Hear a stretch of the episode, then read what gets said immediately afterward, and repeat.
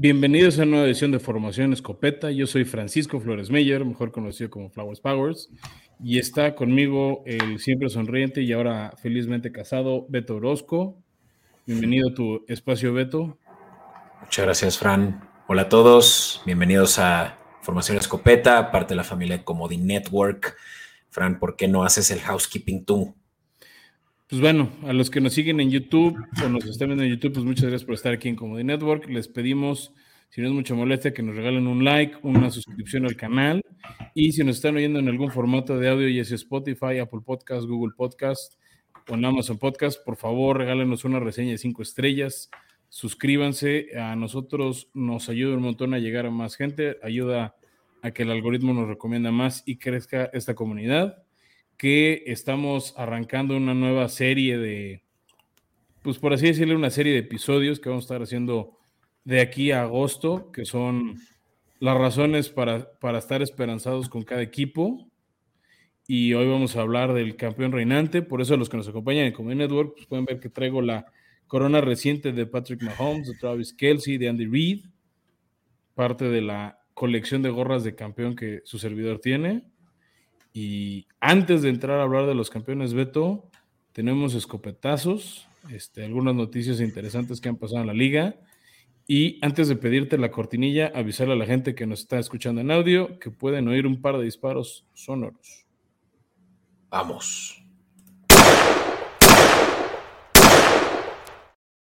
Y arrancamos. Eh, recientemente, a finales de marzo, se dieron las primeras juntas de dueños, Beto. Eh, van los dueños de los 32 equipos y los coaches, bueno, head coaches. Se sientan, platican, discuten temas de liga, incluso se pueden hablar o dicen, ¿no? Que entre pasillos hablan de potenciales trades para el draft. En, en un mes casi exacto, el 27 de abril arranca. Y también se discuten de nuevas reglas. Yes. ¿No? Entonces, este o también se discuten de noticias de jugadores. Y la primera que salió, porque se da al mismo tiempo de la conferencia de prensa de Harbaugh, es el caso de Lamar Jackson. Eh, quarterback que, que ha sido MVP de la liga y que no despierta interés de nadie más que Baltimore, Beto.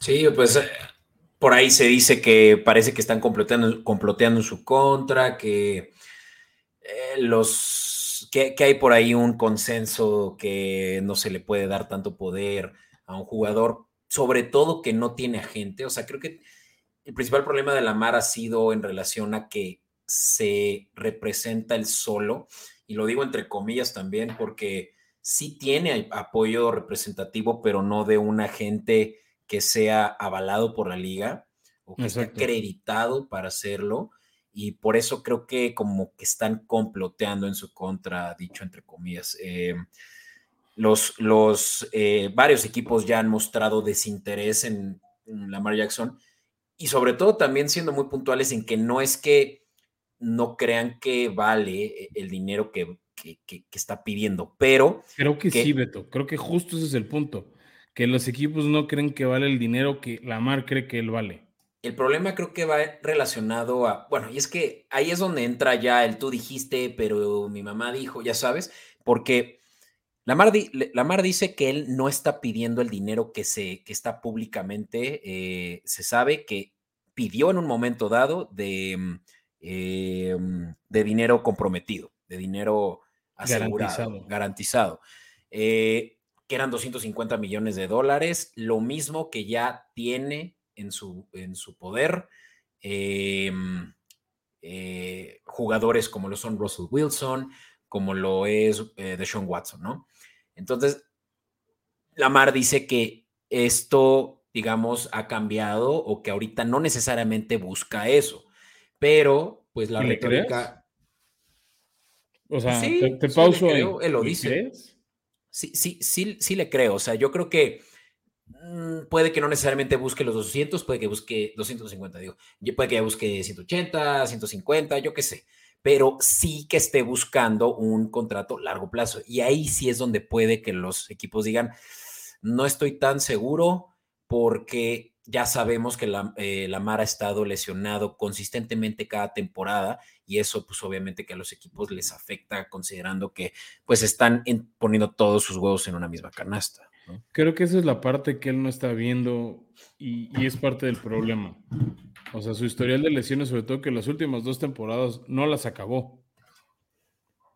¿No? O sea, tuvo esa temporada que fue el MVP y después un tractorcito le pasó por encima en casa en la ronda divisional y un año después este, quedó congelado en Orchard Park en la casa de los Bills. ¿no? Y después, los siguientes dos años, este, eh, Baltimore sí llegó a postemporada, pero ya no jugó él y ahora no, no llegaron. ¿no? Y sin él jugando las últimas semanas cuando los Ravens tenían vida. Entonces, eh, obviamente eso es parte del riesgo que creo que él no está dimensionando, o él o sea, al final él lo ve como su óptica jugador y sus intereses, y los dueños y los entrenadores ven el, pues serás muy bueno, pero si no me dura, si no tengo una garantía de la estrella, la que le pago una cuarta parte, una quinta parte de mi tope salarial, o sea, de mi presupuesto anual, es para que estés los 17 partidos y los o, los potenciales 20-21. ¿no? Y sabes también, sabes también qué pasa, y eso lo escuché hace poco, Fran, que para que a un jugador le ofrezcan eh, dinero garantizado, el dueño tiene que demostrar que tiene los recursos en ese momento ya líquidos, por así decirlo. Sí, sí, sí. o sea, es que e, eso, esa es mi segunda parte, y tienes razón. ¿No? O sea, en inglés se llama el escrow, ¿no? Que es, ah, sí, yo lo voy a dar garantizado 200 millones a Deshaun Watson o Lamar Jackson, a quien tú quieras. Aquí están, en esta cuenta de banco, en Citibank o en Bank of America, la que tú quieras. Ahí está el dinero. Y nadie lo va a tocar, nada más de aquí lo voy a ir pagando.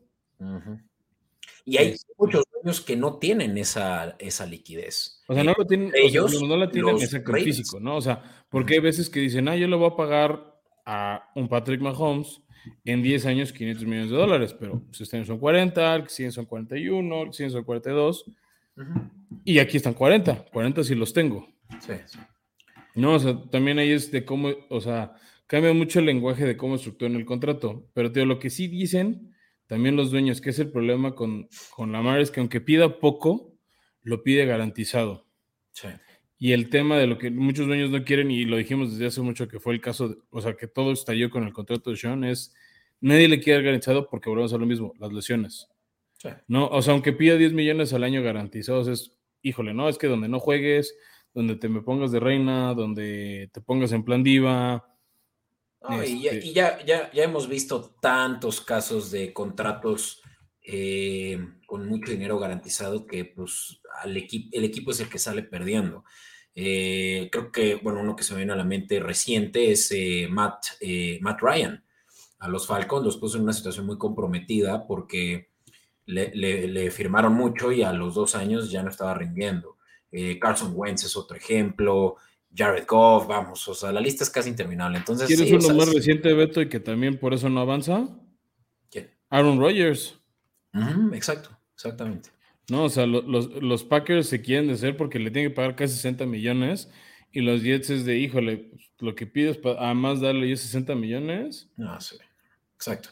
O sea, por eso ese tema no se resuelve. Pero bueno, ese es el caso de Lamar y también salió a decir en estas conferencias que desde el 2 de marzo él pidió su trade a los, a los Baltimore Ravens. Dice, ah, no vas a pagar lo que valgo, lo que yo creo que valgo, dame chance de salir. ¿no? Y... Ahora, aquí, aquí lo más absurdo de todo, Fran, es que ¿Para qué dice esto hasta este momento cuando ya sabemos que ahorita ya tiene la cláusula eh, que tiene de agente libre? Que, restringido. Restringido. Que, es, que esa es la palabra clave. Restringido. Pero, pero el punto es, no, no se necesita intercambiar a este punto, porque ahorita ya los equipos pueden extenderle una oferta sin la necesidad de intercambiar. Ah, es que si le extienden los equipos una oferta y se queda con ellos los equipos pierden picks de primera y segunda ronda y se van a Baltimore. Pero un intercambio va a valer más que eso. Ya lo vimos con Russell Wilson, por ejemplo. Te diría, depende. ¿En qué momento sucede el cambio? Ah, ya veremos. Yo, yo he dicho que va a ser en el draft, pero dudo que sea menos de dos primeras rondas. O sea, entiendo tu punto de veto, pero esa es la especulación. O sea, que serían más picks de, los que te castigaría el, el, Sí, sí, Pero igual y puedes ofrecer los jugadores a los Ravens. Ah. O sea, no creo que nadie lo haga, pero a lo que me refiero es, puedes decirle, no sé, si eres Arizona, te doy a Kyler Murray, DeAndre Hopkins y dos picks, pero uno de segundo y una de tercera. Sí, sí, sí. Pues vamos, vamos a avanzar porque ya nos extendimos demasiado hablando de puras especulaciones. Pero bueno, y hablando de jugadores de, o exjugadores de los cuervos de Baltimore, Calais Campbell, este defensivo que ha sido trotamundo, si mal lo recuerdo, hasta hubo una época que fue parte de tus jaguares. El año pasado sí estuvo con Baltimore, acá de firmar un año para reforzar la defensiva de los Atlanta Falcons. Este, contratación interesante, en mi opinión. Eh, de un año tiene casi 37 años, va a tener 37 para cuando arranque la temporada, entonces eh, creo que es una inversión interesante, estilo las que hemos visto en años recientes equipos como Tampa o Filadelfia. Sí, yo ya he escuchado muchas teorías de conspiración de que Falcons va a tanquear este año por Caleb Williams, eh, jugador de los troyanos, si no me equivoco, que, es, como que el, coreback que suena de dentro de un año. Exacto, exacto. Eh, y, yo creo que lo que hace Falcons aquí con eh, Calayas es como em, pagar poco por alguien que te va a ofrecer más que solo eh, rendimiento en la cancha, que es liderazgo.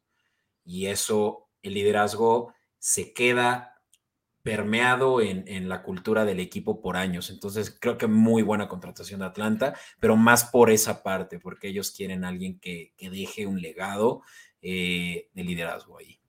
Ay, sale barato, pues, contratos de un año, alguien de treinta y tantos, o sea, arriba de treinta y cinco.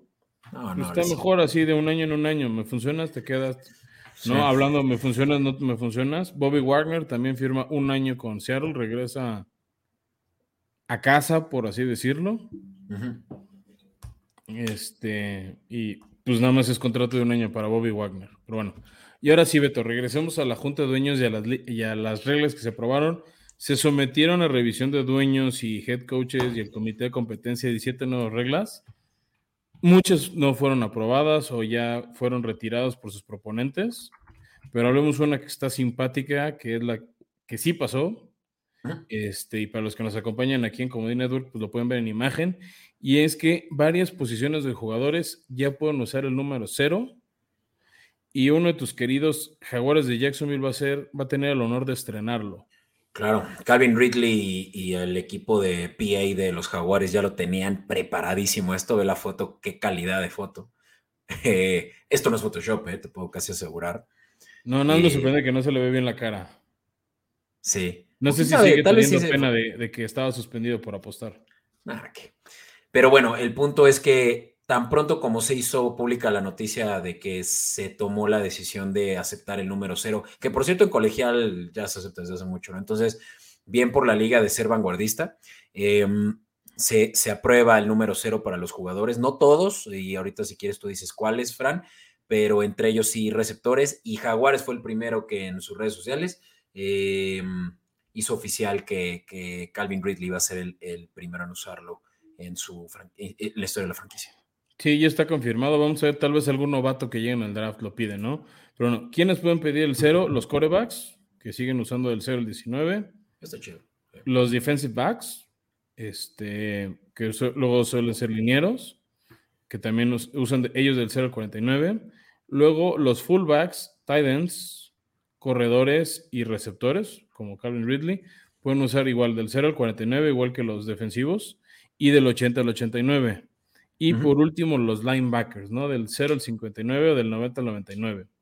De hecho, hay por ahí también un linebacker muy famoso, el Micah Parsons eh, eh, de los Cowboys, que ya también en redes sociales está diciendo que va a ser el Agent Zero. Pero por alguna razón, como que esto no es oficial, nada más no sé si. Ah, es que te va por qué, Beto. Si tú ya tienes un número y quieres cambiar. Tienes que pagarle al equipo toda la mercancía que sigue existiendo con tu número Uh, ya. Porque en teoría ya, o sea, ya es mercancía caduca. O sea, imagínate que Tom Brady pasara de un año a otro, bueno, llegara a Tom Brady porque ya está retirado, que pasara a ser el 12 al 14. O a 7, ¿no? Dependiendo del número de anillos. O sea, casi casi tiene que comprar todas las jerseys que hay por ahí de, de, hecho, de ese número. De hecho, eso es lo que tiene que hacer. Por eso algunos jugadores hace dos años, cuando cambiaron la regla de números, y unos, sobre todo defensivos, que ya pueden usar un solo dígito, querían cambiar y les dijeron, híjole, si puedes, pero tienes que comprar la mercancía. Entonces, lo que algunos dijeron es, hablan con el equipo de ya voy a cambiar, ya no hagas más, lo que, haga, lo que salió que se venda. Ya. Porque dentro de un año. Y, no me acuerdo quién fue, un jugador en Minnesota o en Arizona. Ah, eh, Dalvin Cook. por ejemplo, Dalvin Cook sí tuvo que comprar todavía algunos jerseys para poder hacer su cambio de número. O sea, no sé cuándo sea el monto, pero sí. te en la bolsa al final, ¿no? Entonces, este, no se pudo hacer. Y bueno, de ahí pasemos, Beto, otra regla interesante que fue aprobada, que es la revisión en automático por, por los oficiales cuando hay un intento de cuarta, de cuarta, cuarto down y no se convierte. ¿no? Como es un cambio de posición similar a una intercepción, por ejemplo, a un fumble, los oficiales revisan que efectivamente no rebasó la línea de, para convertir en primero y diez. O sea, similar al touchdown, ¿no? Sí, pero similar al touchdown. O sea, aquí como que el, argumento es, como es un cambio de posesión, pues se revisa en automático. Que antes no se revisaba. Ya. Y esto en cualquier cuarto. Cuarta oportunidad que no se convierta, nada más es, ah, sí, no llegó. O sea, a menos de que no sé, sea cuarta y diez y lanzas un pase de dos yardos en completo de que no, no llegó. O sea, pues creo que aunque ahí tal vez, ahí tal vez se podría aplicar la de que se revise si hubo algún pass interference o algo así. Sí, pero como no pueden castigar retroactivo. Ok. O sea, te digo, va a haber jugadas que es de, pues no, no necesitamos revisar nada, ¿no? Igual que como pasan ciertos touchdowns. Ya. Este, o sea, se revisa rápido, pues no, no hay nada. Sigamos. Y por último, Beto, otra regla, este, y ahí, perdón, no te lo puse en nuestra escaleta es que antes, cuando llegan al medio tiempo, si una ofensiva hacía castigo en contra de la defensiva, se detenía el reloj y volvían a tener oportunidad. Por decirte, estaban en primera y gol en la 10 y hacían un holding y aunque el reloj, o sea, se hacía la jugada, llegaban a ceros y pues volvían a intentar en, no sé, primera y 15 o, o primera y 20, este, aunque sean el reloj en ceros, pero tenían chance de hacerlo. Ahora ya no van a poder hacer eso. O sea, si la ofensiva hace un castigo que les generaría otra oportunidad, aunque el reloj esté en ceros, el castigo es más bien que se quede el reloj en ceros. Ok. ¿No? Entonces es este. Pues es que no abusen las ofensivas. Si las defensivas hacen castigos, aunque el reloj esté en cero, pues se juega la oportunidad. Ya. Sí, digo, son de ese tipo de reglas que puede que ni siquiera se tienen que aplicar en una temporada completa, pero pues sí, setean eh, casos eh, eh, súper particulares. Correcto. Y ya por último, Beto, lo que está ahí como en veremos es una nueva propuesta que ahorita los que tienen sistemas de televisión de cable pueden ver en la XFL, la Extreme Football League de Dwayne Johnson The Rock. Y, también está en el colegial de, este, de la NCAA, que es, en vez de hacer un onside kick, hacer una jugada de cuarto y 20 por ahí de la yarda 40. Ok. O sea, tienes como equipo una oportunidad y ganar 20 yardas en una jugada. Bueno, o más, ¿no? Pero. O sea, dices, dices que en vez del onside, ajá. O sea, exacto. Vas perdiendo por 10 puntos.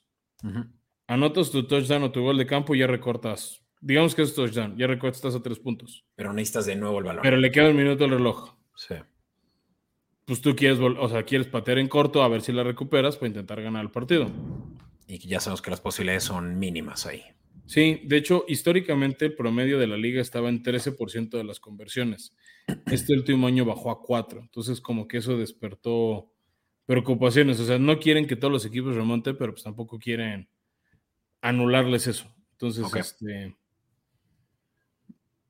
se está todavía buscando la opción de eso que dices, que se juegue un tipo cuarta y 20. Sí, o sea, están manejando opciones. Este no creo si la presentó Filadelfia o Detroit. Este, tengo seguro que fue Filadelfia de, oye, pues si hacemos como en la, la XFL o en el colegial una cuarta y muy larga, o sea, pues, de todas maneras sus probabilidades son pocas. O sea, en una jugada ganar 20 yardas. Sí, claro. ¿No? Entonces, este, pues ese es, el intento, pero bueno, Beto. Pero bueno, esto quiere decir que está en veremos, pero todavía este off-season se podría resolver eso o será hasta. Se podría, yo creo que no va a lograrse. Hay otra junta de dueños en mayo, post el draft, como medio mes después, como 15 días después del draft. Ya. Donde se revisan otra vez algunas reglas o cosas que dejaron en veremos. Este, también luego los árbitros hablan de cómo van a ser los criterios de ciertas reglas, etcétera. Entonces, este.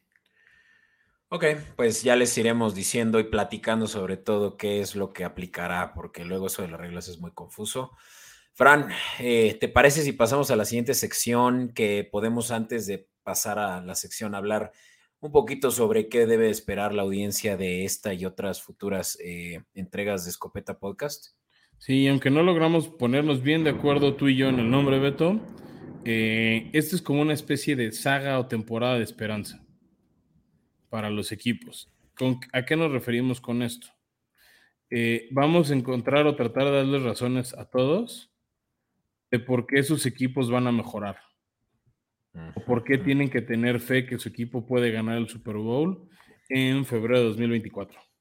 Está bien. Y vamos a hablar de cada equipo, todos los equipos se van a cubrir y vamos a hacer ahora sí como como ya lo hemos dicho antes, un dive deep a los equipos y, pues ahora sí que hasta con invitados especiales vamos a indagar en qué se, qué se requiere para que ganaran el Super Bowl la siguiente temporada. Me gusta.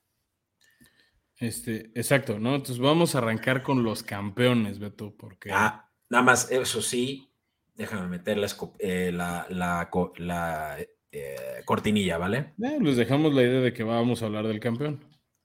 Venga. In tight coverage. Y bueno, como le decíamos antes de que Beto nos hiciera el fuego por la cortina, vamos a hablar de los Kansas City Chiefs, el equipo campeón, eh, que va a buscar extender este reinado, ¿no? Finalmente, pues así le dicen de, cariño a su estadio el y, a, su afición el Chief Kingdom. Entonces quieren extender el reinado, buscar el bicampeonato que no se da desde los Pats que estuvieron cerca después de ganar el Super Bowl 44 porque perdieron el 45 contra Tom Brady. Eh, tienen, a mi gusto, el mejor coreback de toda la liga en este momento.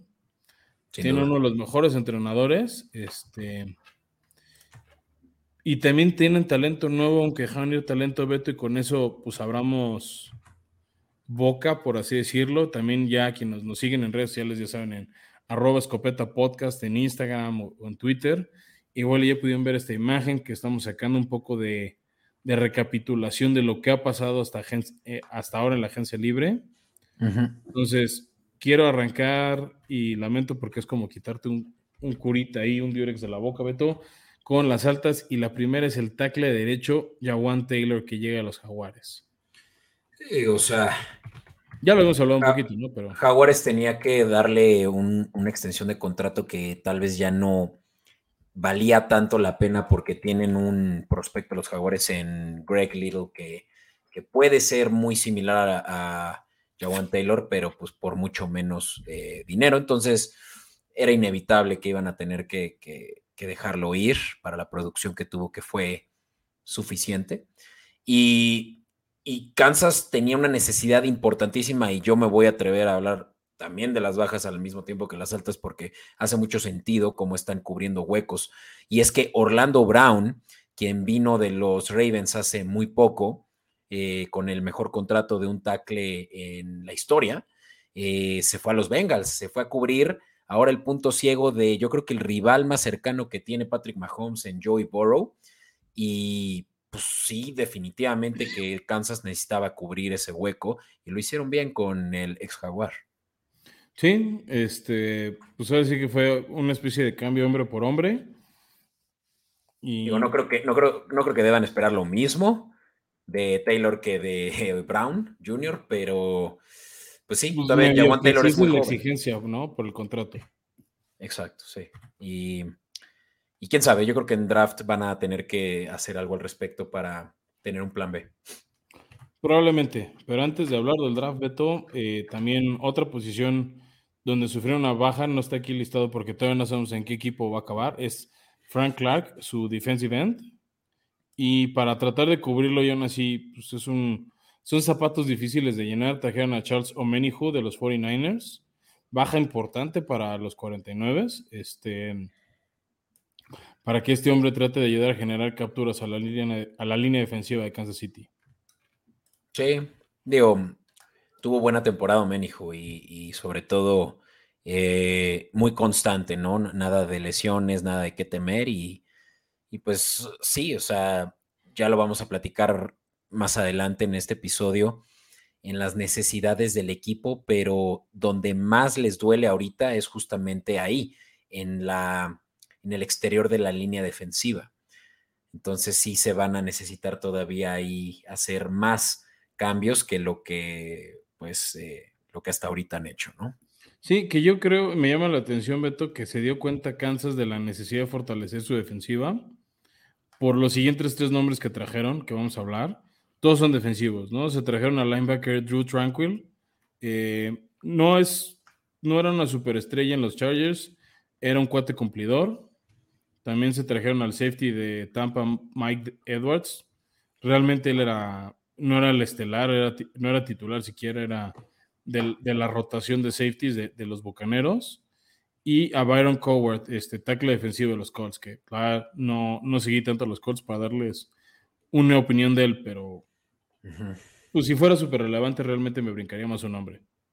Sí, son, son nombres, eh, digo, Tranquil, muy bien, ¿eh? Bien ahí. O sea, Tranquil sí, para que veas, ese sí es una gran contratación. Sí, pero fuera de eso, sí, yo tampoco siento, eh, tengo mucho que decir de estos otros nombres. Eh, pero pues lo, que, lo que se estaba viendo con Kansas es que se estaba volviendo una escuadra de muchos veteranos, vamos, de, jugadores ya de edad. Y, pues justo creo que están ahora sí que limpiando la casa. Ya vimos salir también por la puerta a Nicole Hartman, que ya tenía varios años ahí en los Chiefs, yo creo que es de los más veteranos, y a Juju Smith Schuster, ¿no? Que también pues ya está del otro lado de los 20 y pues para este juego tan de contacto y tan, tan pesado, pues ya eh, cercano a los 30 ya se vuelve pues eh, eh, not reliable, ¿no? Entonces...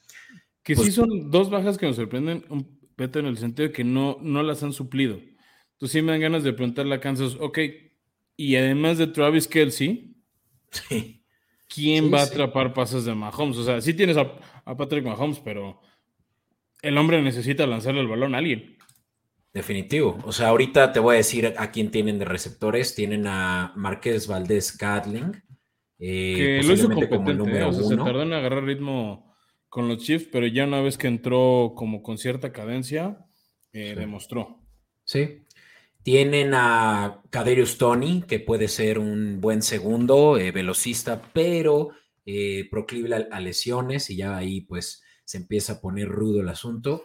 Y después Sky Moore, o sea, claro. Que bueno, pues un novato que agarraron el año pasado, que creo que esa es la ventaja en el caso de Sky Moore y de Kaderius Tony, todo está en su contrato de novatos. Sí, sí, sí. Y, pues sé que es todavía, eh, es momento para hablar de free agency, pero ahorita que hablemos del draft, yo te puedo asegurar, Frank, que en la primera o segunda ronda van a seleccionar a un receptor. Necesitan obviamente darle, darle armas a, Ah, no, sin duda va a haber un receptor. Simplemente creo que va a ser en la segunda ronda. Pero bueno, para completar las bajas de este equipo, Beto, eh, del lado ofensivo también se fue el tackle Andrew Wiley, em, que tuvo momentos importantes protegiendo a Mahomes y también momentos donde lo superaron y le dieron dos, tres golpecitos, entre ellos tus jaguares. O sea, uno de los huecos por los que recibió ese golpe Mahomes fue no fue exclusivo de Wiley, pero fue de su lado. Y el corredor Ronald Jones, que realmente ya no estaba haciendo nada con Kansas, Isaiah Pacheco le comió el mandado, además este, de Jerry McKinnon, que tuvo un gran cierre de año, que creo que lo van a retener. Este, entonces, pues se va Ronald Jones a Dallas un poco a hacer la banca de Tony Pollard, el rol de Ezekiel Elliott. Y ya para cerrar, se les, va, se les fue el safety Juan Thornhill, safety competente y muy equisón. Nada, nada estelar, nada estrella dentro de, de line-up o, de, de, las armas, ¿no? A la disposición de. Aunque sí era titular y eso también pone la. O sea, era competente, pero no era estrella. Sí, de acuerdo. Pero eso ya pone también la secundaria en un. Eh, pues en un. con una necesidad flagrante, ¿no? Porque Justin Reed y Mike Edwards son los los únicos safeties que tienen ahorita en el depth chart y pues te puedo asegurar que también en draft van a tener que buscar deep, eh, deep backs, ¿no? Que sin duda, que yo creo que sí lo van a hacer, pero no, no solemos ver movimientos este, pues que generen impacto, de, o sea, de estas posiciones en, los primer, en, el primer, en la primera y segunda ronda, el primer día o inicios del segundo día. Esos suelen ser más tercera en adelante porque no, son posiciones flashes. Si no te conviene darle un contrato de pick de primera ronda a un safety. A menos de que fuera eh, el que seleccionó a los Jets hace unos años, ahorita está en Seahawks. Eh. Esto parece trivia. Adams, Jamal Adams. Adams, siempre se llama el nombre, lo Yo no sé el contrato fuerte se lo dieron después, ¿no? Pero. Sí, pero era. Bueno, eh, ¿te parece si vamos ahora sí a hablar de qué necesidades siguen teniendo? Sin duda, Beto, y como que lo hemos estado diciendo mucho, pero hagámoslo más visual. Y bueno, lo, tenemos ahí fuerte y claro. Edge, no, o sea, lo decíamos, la baja de Frank Clark es notable. Sí el tema de línea ofensiva, principalmente tackles. Al final, creo que, o sea, creo que esta es una posición, eh, tanto defensive lineman como línea ofensiva, la vamos a ver en casi todos los equipos, porque está demostrado que necesitas profundidad. O sea, obviamente tener cinco estelares es muy importante, pero ya lo vimos en equipos como Cincinnati. Se te lesionan y ¿qué haces? Sí. O sea, Bengals tuvo una línea ofensiva nueva el año pasado y para la semana 15, 16 ya se habían lesionado casi todos y tuvieron que regresar a la línea porosa con la que jugaron el Super Bowl un año antes y ya vimos los resultados. Muchas capturas al final del año a Joe Burrow, ¿no? Entonces, este...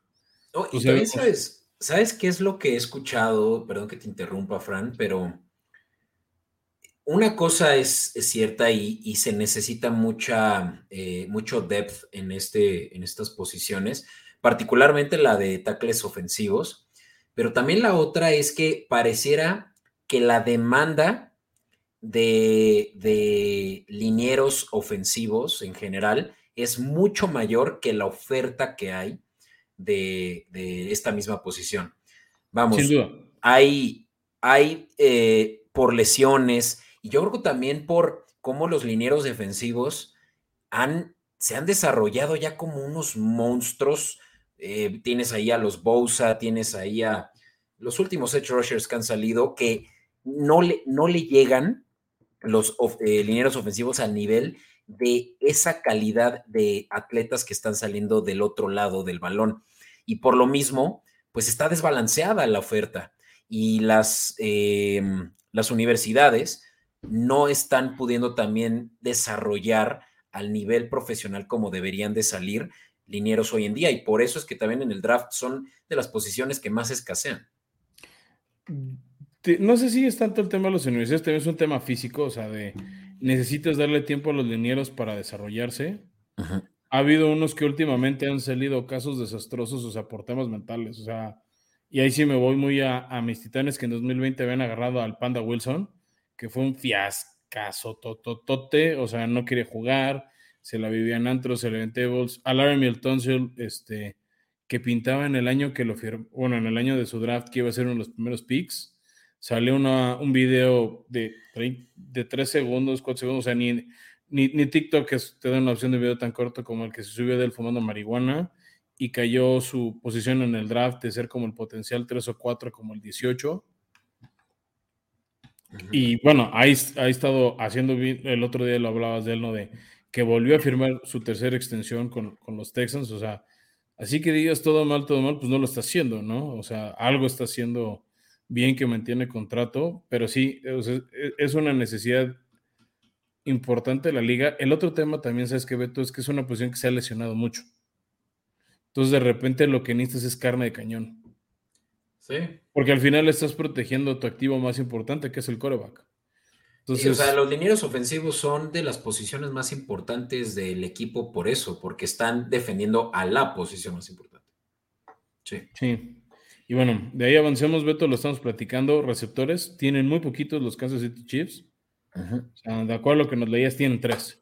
Entonces, un equipo en promedio tiene de cuatro o seis.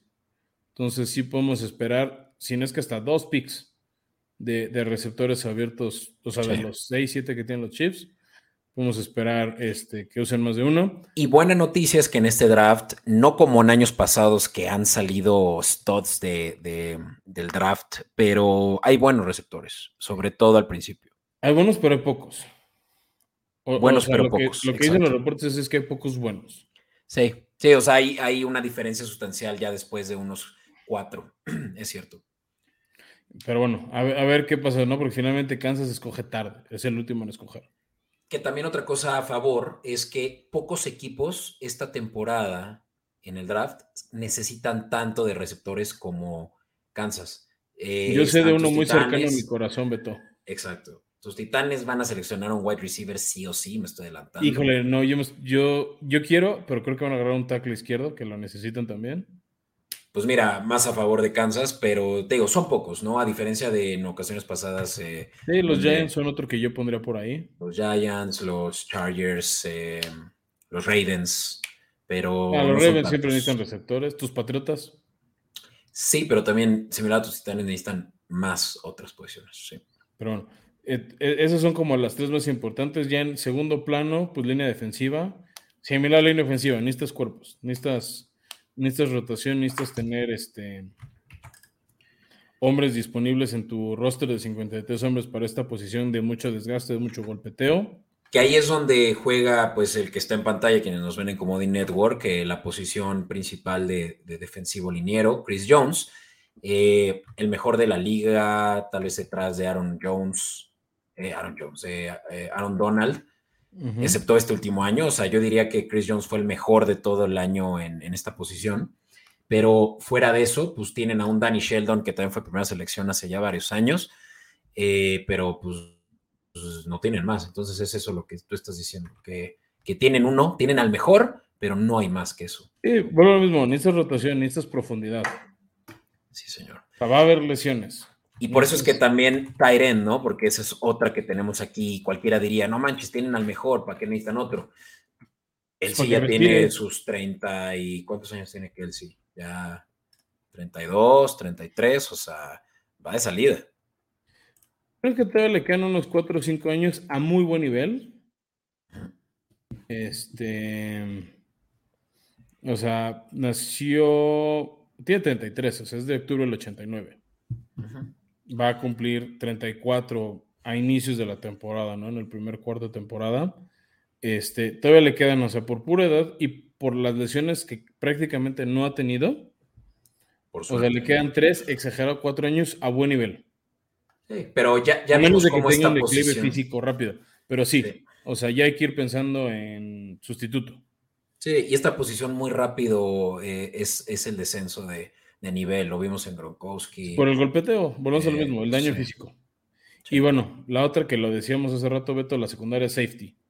No se están quedando sin safeties. Este, han agarrado esquineros recientes, o sea, su secundaria, por ejemplo, el final en el partido contra Cincinnati en la final de conferencia, era prácticamente todos estaban entre su primer y segundo año. Y otra vez es otra posición de profundidad, de velocidad y más que no tienen piezas. Sí, Digo, ya lo hemos platicado antes, corners que se pueden poner como safeties puede ser una opción para ellos, pero no es lo ideal porque en ese caso sí hay un hueco de corner donde sí necesitas a un número uno, tienen ahí a... A menos de que te traigas uno de, experiencia de la agencia libre más que del draft. Pero ya se tardaron, ¿sabes? Ahorita... Es que igual y no estás viendo a ver qué hay en el draft, o si no lo agarras y si no agarras nada en el draft, pues me firmo el veterano. Sí, sí, sí. Oye, pues eh, les puedo dar eh, a nuestros escuchas un, eh, eh, un resumen rápido de los picks que tienen los Chiefs en este draft, Fran.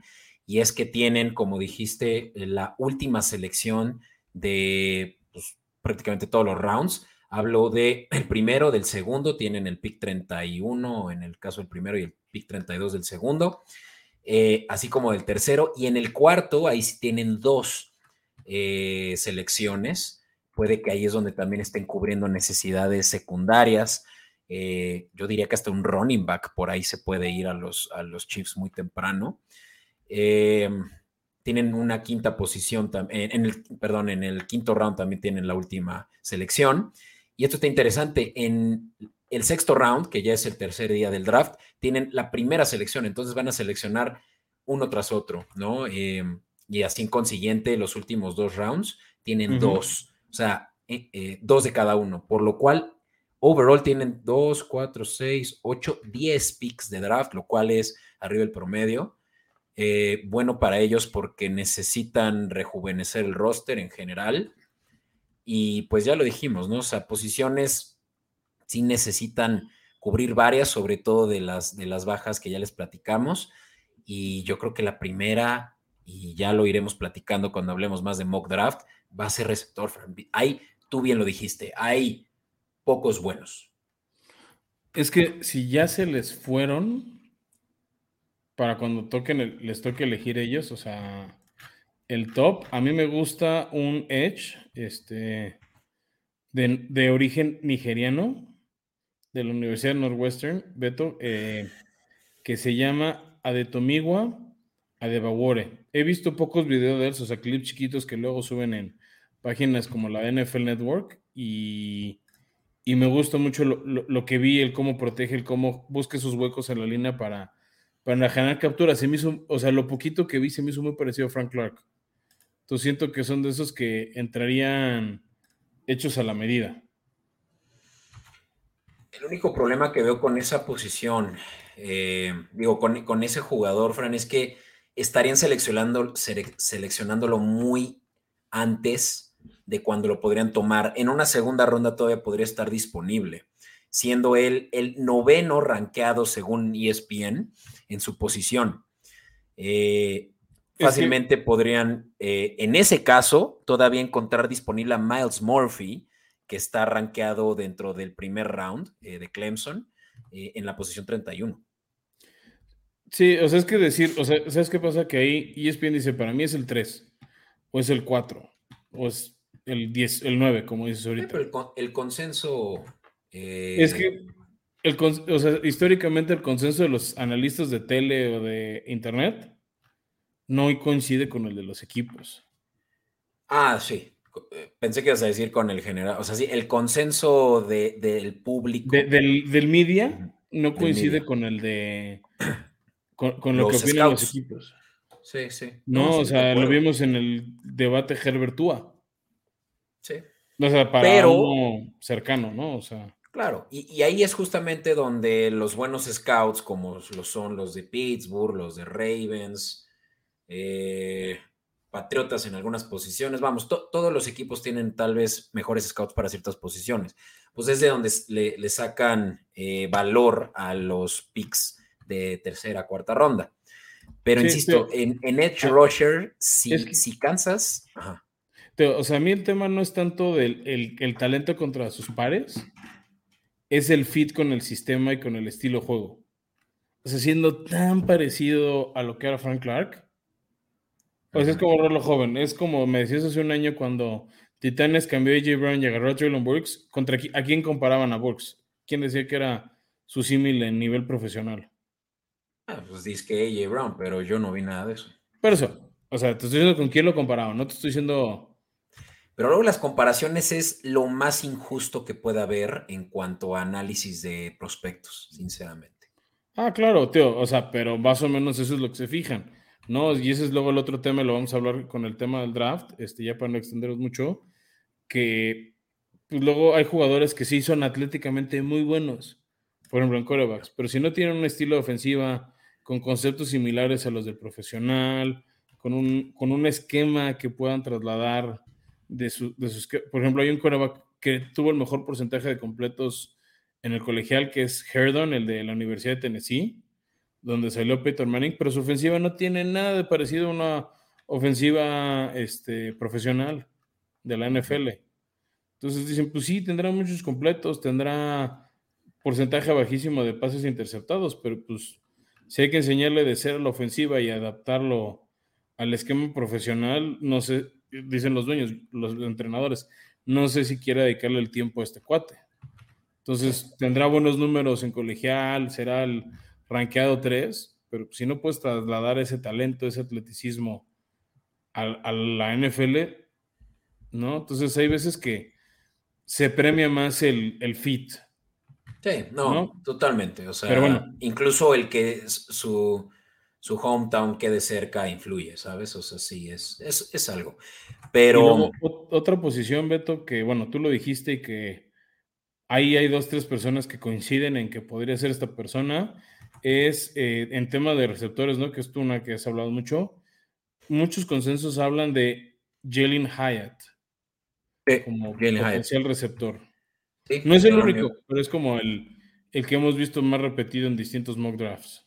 Sí, y de hecho voy anticipándoles que el primer mock draft que vamos a revelar de Escopeta Podcast es de un servidor. Eh, ya por ahí Fran también tendrá chance de dar su mock draft, el, 2.0 de Escopeta Podcast. Vean el de y, lo, hacemos al revés.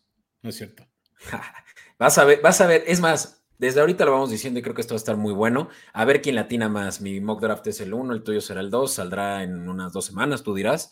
Eh, incluso a ti te conviene más, ¿no? Porque está más cerca del draft eh, y tú tendrás tal vez más información que yo. Pero bueno, yo, yo estoy moqueando a Hyatt porque, y, solo porque tiene, según lo que estoy viendo, un buen fit precisamente para lo que no tiene ahorita disponible eh, Kansas, que es alguien como Juju Smith Schuster, alto y, corpulento. Y eso tienes en, en Hyatt, quien tiene, bueno, ya sabes que el sistema métrico de Estados Unidos está eh, muy diferente al nuestro, pero es, es Hyatt el, que pesa 176 libras, que es lo equivalente más o menos como unos 80, 80 y, tantos. 84 kilos. Exacto. Que para receptores altos, eh, pues eh, es un buen peso, porque mide 6 pies. Y, y nada, Fran, o sea, tienen en, en Hyatt seguramente un sustituto de Schuster e incluso, bueno, no, porque sí, Harman eh, eh, juega más en el slot, a diferencia de Hyatt, que juega profundo. Sí, juega exterior. Eh, o sea, no digo que sea igual, pero ese estilo físico es pues, lo que era Megatron, lo que ahorita es un AJ Brown. No, digo, Megatron seguro sí alcanzaba las 200 libras, pero sí. O sea, lo que me refiero, es un estilo receptor físico, que te gana por arriba, que hace mucha presión. No es un estilo, por ejemplo, que vemos en un Jamar Chase, que es más delgado, que te gana más bien por velocidad y talento, no, no te gana por lo físico. O sea, tú lo... ves con Jalen Hurts, le avienta el balón al aire a AJ Brown y es como, eh, al chile, ahí está el fondo. Y sabe que es el que primero que va a brincar, que va a pelear físicamente la recepción.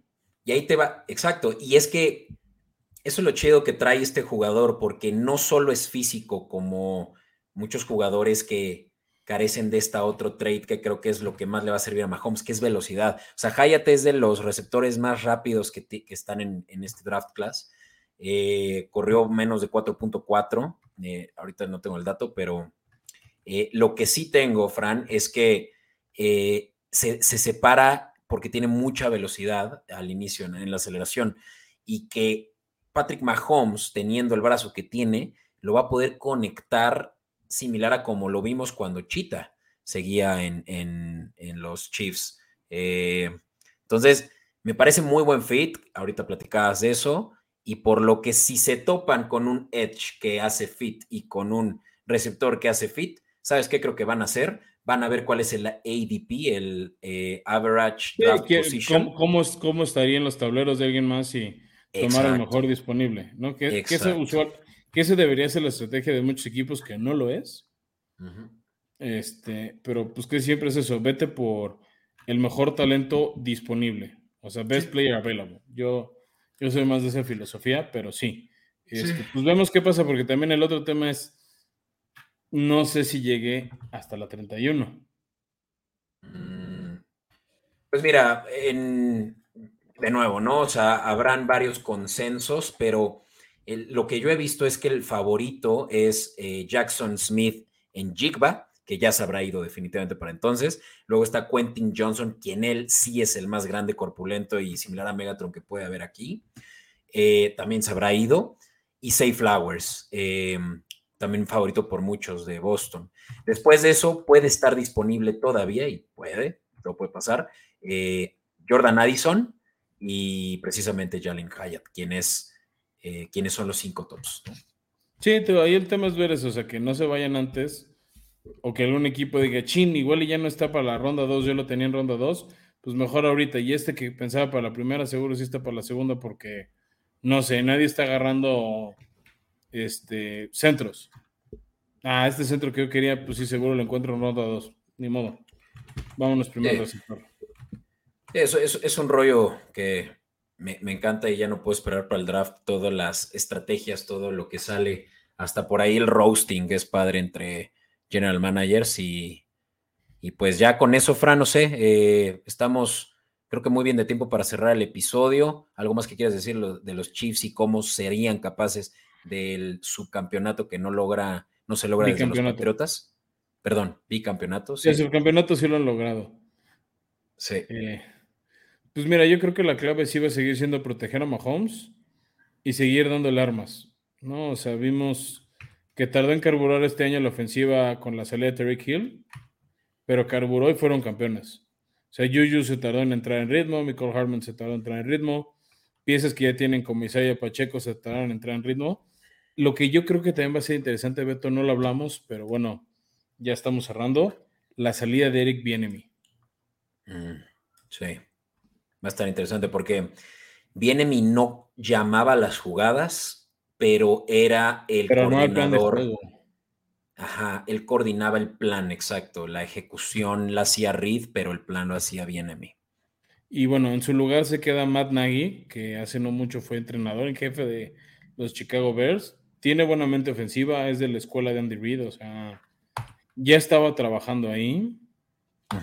¿No? Este no me acuerdo ahorita exactamente qué rol tenía Matt Nagy, este, o sea, porque fue, mm, una promoción interna.